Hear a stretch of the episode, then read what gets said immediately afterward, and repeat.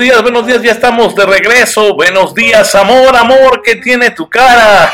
Diría el príncipe de la canción José José. Ya estamos de vuelta platicando con el maestro Francisco Gamboa. Él es el responsable del área de posgrados de la Escuela de Gobierno y Economía de la Universidad Panamericana sobre la gobernanza y las democracias emocionales, su relevancia e importancia y cómo justo, justo por eso el tema lo trajimos para ti, alta dirección, cómo es que se va construyendo esta opinión, esta serie de constructos alrededor del gobierno que tenemos su interacción con él, justo van surgiendo desde las semillas organizacionales más relevantes que tiene, pues en este caso, la persona, que puede ser la familia, puede ser el lugar de trabajo, eh, la escuela. Entonces, por eso es importante que se comenten estos temas, que se eleve eh, la calidad de las conversaciones y juntos, ¿verdad? Desde nuestros espacios empecemos a construir justo el concepto de gobernanza y democracia que mejor le haga a este país. Y no el que decidan unos cuantos, no el que decida un puñado de personas, no el que define un grupúsculo, ¿verdad? sino el que realmente, realmente obedezca a las necesidades más urgentes de la población, ¿verdad? Mi querido maestro Francisco, justo es como se va creando así esta percepción y estas ideas del gobierno. Así es como algunas personas no tienen pues una concepción positiva del gobierno y otras pues una opinión negativa, pero también habrá no quien pues pueda y logre valorar la importancia del papel directivo del gobierno, ¿no? En una sociedad que también hay que manifestarlo, pues no siempre muestra solidaridad y altruismo, ¿no? Eh, y bueno, pues eh, al tiempo o al mismo tiempo en que todos esperamos que este gobierno, cuando se tiene este tipo de valoración, pues que el gobierno tome pues, decisiones informadas, productivas y socialmente beneficiosas, ¿no? Bueno, pero ¿qué es lo que pasa? Que hoy, eh, hoy día eh, el centro de la discusión está en el gobernar del gobierno. Esto es súper, súper interesante. Eh, porque esto lo vemos cuando nos vamos al pasado, ¿no? Eh, ahorita que estoy aquí, ¿no? pues compartiéndole, imagino que pues, en su gran mayoría abogados, ¿no? Licenciados en Derecho, una formación jurídica, eh, cuando nos vamos ¿no? a nuestros textos de teoría del Estado, teoría general del Estado, teoría del gobierno, vemos que el, el, foco anteriormente se centraba en la formación del Estado nacional, ¿no? la consolidación de su ordenamiento normativo y la soberanía territorial. Eso es lo que se estudiaba y eso era lo que preocupaba porque lo que había que consolidar pues se hecho, ¿no? Eh, pero hoy día, bueno, pues eh, eh, si bien no ha quedado resuelto del todo, sí se puede eh, decide demostrar que la atención ciudadana e intelectual ¿no? se enfoca principalmente en el gobierno y en el proceso de gobernar. Y justamente en el proceso de gobernar es donde tenemos ahora el foco, pero claro, desde la perspectiva de nuestro invitado, que es el doctor Carlos Gazden. Él es el fundador, ¿no? el, dirigente, el capitán de la Fundación Internacional para el Desarrollo de Gobiernos Confiables y entre muchos laureles está el de haber creado la ISO 18091, la única ISO que hay justamente para poder lograr el estándar de gobiernos confiables. Y el doctor Carlos Gasden es el que nos hablará acerca de este para mí, hermoso arte de gobernar. Bienvenido, mi querido doctor Carlos. Eh, muchísimas gracias, Luis y Francisco, por la oportunidad de poder participar con, con ustedes y en un, en un escenario tan, tan interesante, tan, tan provocador. Y, bueno, con todo gusto, eh, voy a dar algunos elementos.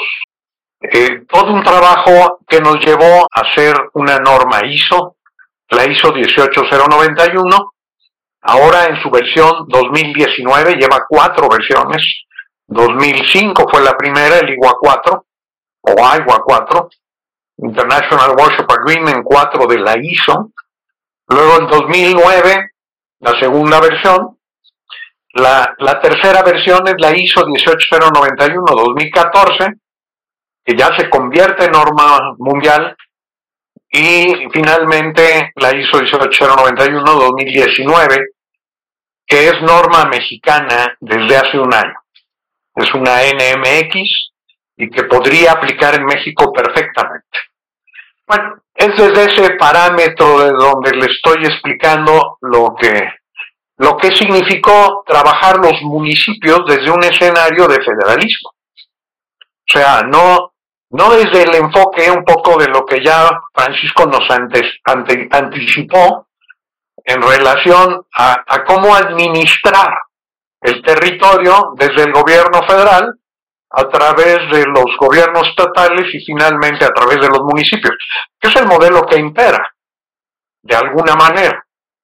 No, aquí era, cuando se desarrolló el INAFED, el tema era, primero, no es posible que hubiera un Centro Nacional de Desarrollo Municipal.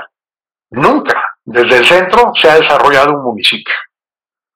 Cuando, cuando tuve la oportunidad de estar con ese cargo, lo primero que le pedí al presidente de la República fue, necesitamos cambiarle el nombre a esta cosa.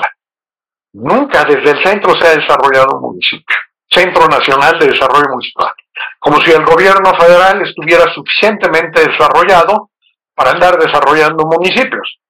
¿Sí? Y eso es no entender el problema de desarrollo, es un problema que tiene que ver no en ponerle un calificativo a una institución, sino a construir la relación. Y, bueno, pues la relación puede subdesarrollar municipios y al gobierno federal simultáneamente. ¿Por qué? Porque la relación nos lleva a un esquema desequilibrado. Entonces, el punto aquí, cuando se desarrolló el INAFED, era justamente cómo creábamos y aquí sí, por eso es muy provocador estar con, gente experta en materia de derecho constitucional y en general en el derecho, porque esto nos implica entender de fondo la teoría general del Estado y la manera de operar en esta lógica. Yo soy sociólogo, no tengo la fortuna de ser abogado, pero desde esta perspectiva me parece que la sociología aporta mucho en términos de análisis al derecho.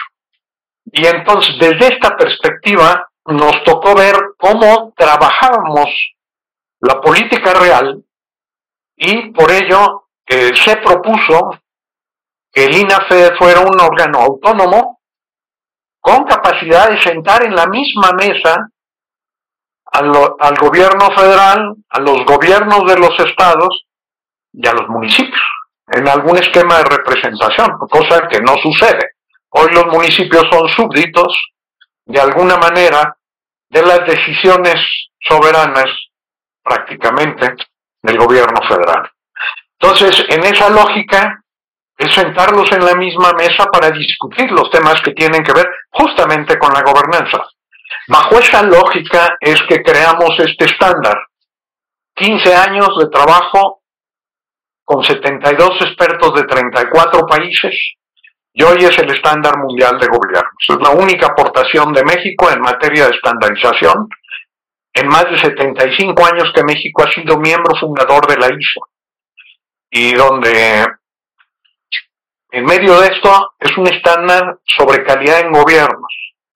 La ISO 18091-2019, ya lo decía Luis hablando de Thomas Kuhn, el paradigma, esta norma ha abierto un nuevo paradigma en materia de gobernanza, con todo lo que ha dicho eh, eh, Francisco Gambo hace un momento. Este nuevo paradigma incluye nuevos enfoques que cruzan distintos temas, política pública, calidad de gestión, necesidades mínimas universales, tecnología de la información, transparencia y eficacia gubernamental, y una participación ciudadana organizada y basada en datos. Todo ello, todo ello significa Smart City, políticas públicas. El que no se muera nadie de sed en su ciudad significa calidad de política pública calidad de política pública es calidad de ética previa a la acción de gobierno. Implica un plan de gobierno centrado en principios, en derechos. Yo que les voy a decir a ustedes, abogados, calidad de política pública es un código de ética fundamentado en la ley que tiene que ver en cómo garantizar condiciones mínimas para todos.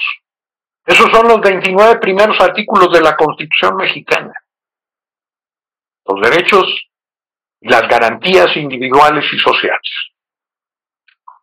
Entonces le decía, eso que está antes del producto y el servicio, que se llama política pública, no existe en la ISO 9001. Usted no va a encontrar la palabra política pública en ningún lugar del estándar ISO 9001. Ni lo encontrará hoy, la versión 2015, que es la más reciente. La ISO 18091 está basada en políticas públicas. Si nosotros no entendemos la política pública, no vamos a entender lo que es calidad en gobierno. De lo que estamos hablando es de una combinación de paradigmas que pasan por políticas públicas, calidad de gestión, necesidades mínimas universales. No nada más se trata de decir cómo es un buen gobierno, hay que mostrarlo. Y bueno, este nuevo estándar internacional ISO 18091 puede aportar un mapa imprescindible que permita entender el gobierno ubicar y gestionar proyectos. Un mapa que orienta el modo de aplicar las tecnologías de la información y la comunicación en el terreno incomprendido y poco explorado a profundidad de los gobiernos locales. Sin un mapa como este, las incursiones en temas de gobernanza posiblemente solo rocen la superficie pero difícilmente podrán lograr acceder a la transversalidad horizontal y vertical que las políticas públicas exigen para ser eficaces. Y aquí estamos hablando de plomería del sistema. Transversalidad horizontal y vertical. Que los gobiernos trabajen integralmente. Los ciudadanos podrán enviar millones de mensajes pero difícilmente cobrarán coherencia y confiabilidad en su aplicación y respuesta. Esto implica cómo hacemos que los ciudadanos sean parte de esta inteligencia de gobierno.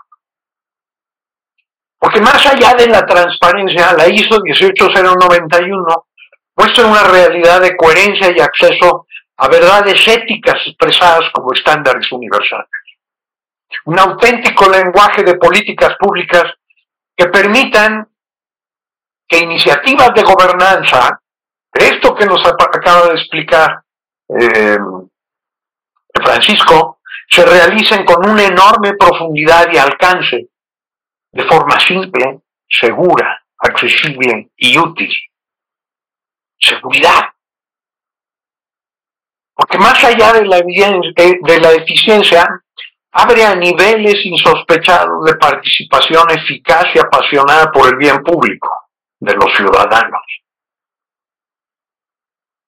Este estándar es un mapa de ruta fundamental y escuchen bien esta frase, que me costó mucho que quedara en la introducción en inglés de la ISO 18091, porque todo esto se debate en los únicos idiomas aceptados por la ISO, que son el inglés, el francés y el ruso, los idiomas de los países que ganaron la Segunda Guerra Mundial. El tema tiene que ver, el nombre del juego tiene que ver en cómo hacer políticamente viable lo técnicamente indispensable. Ese es el nombre del juego.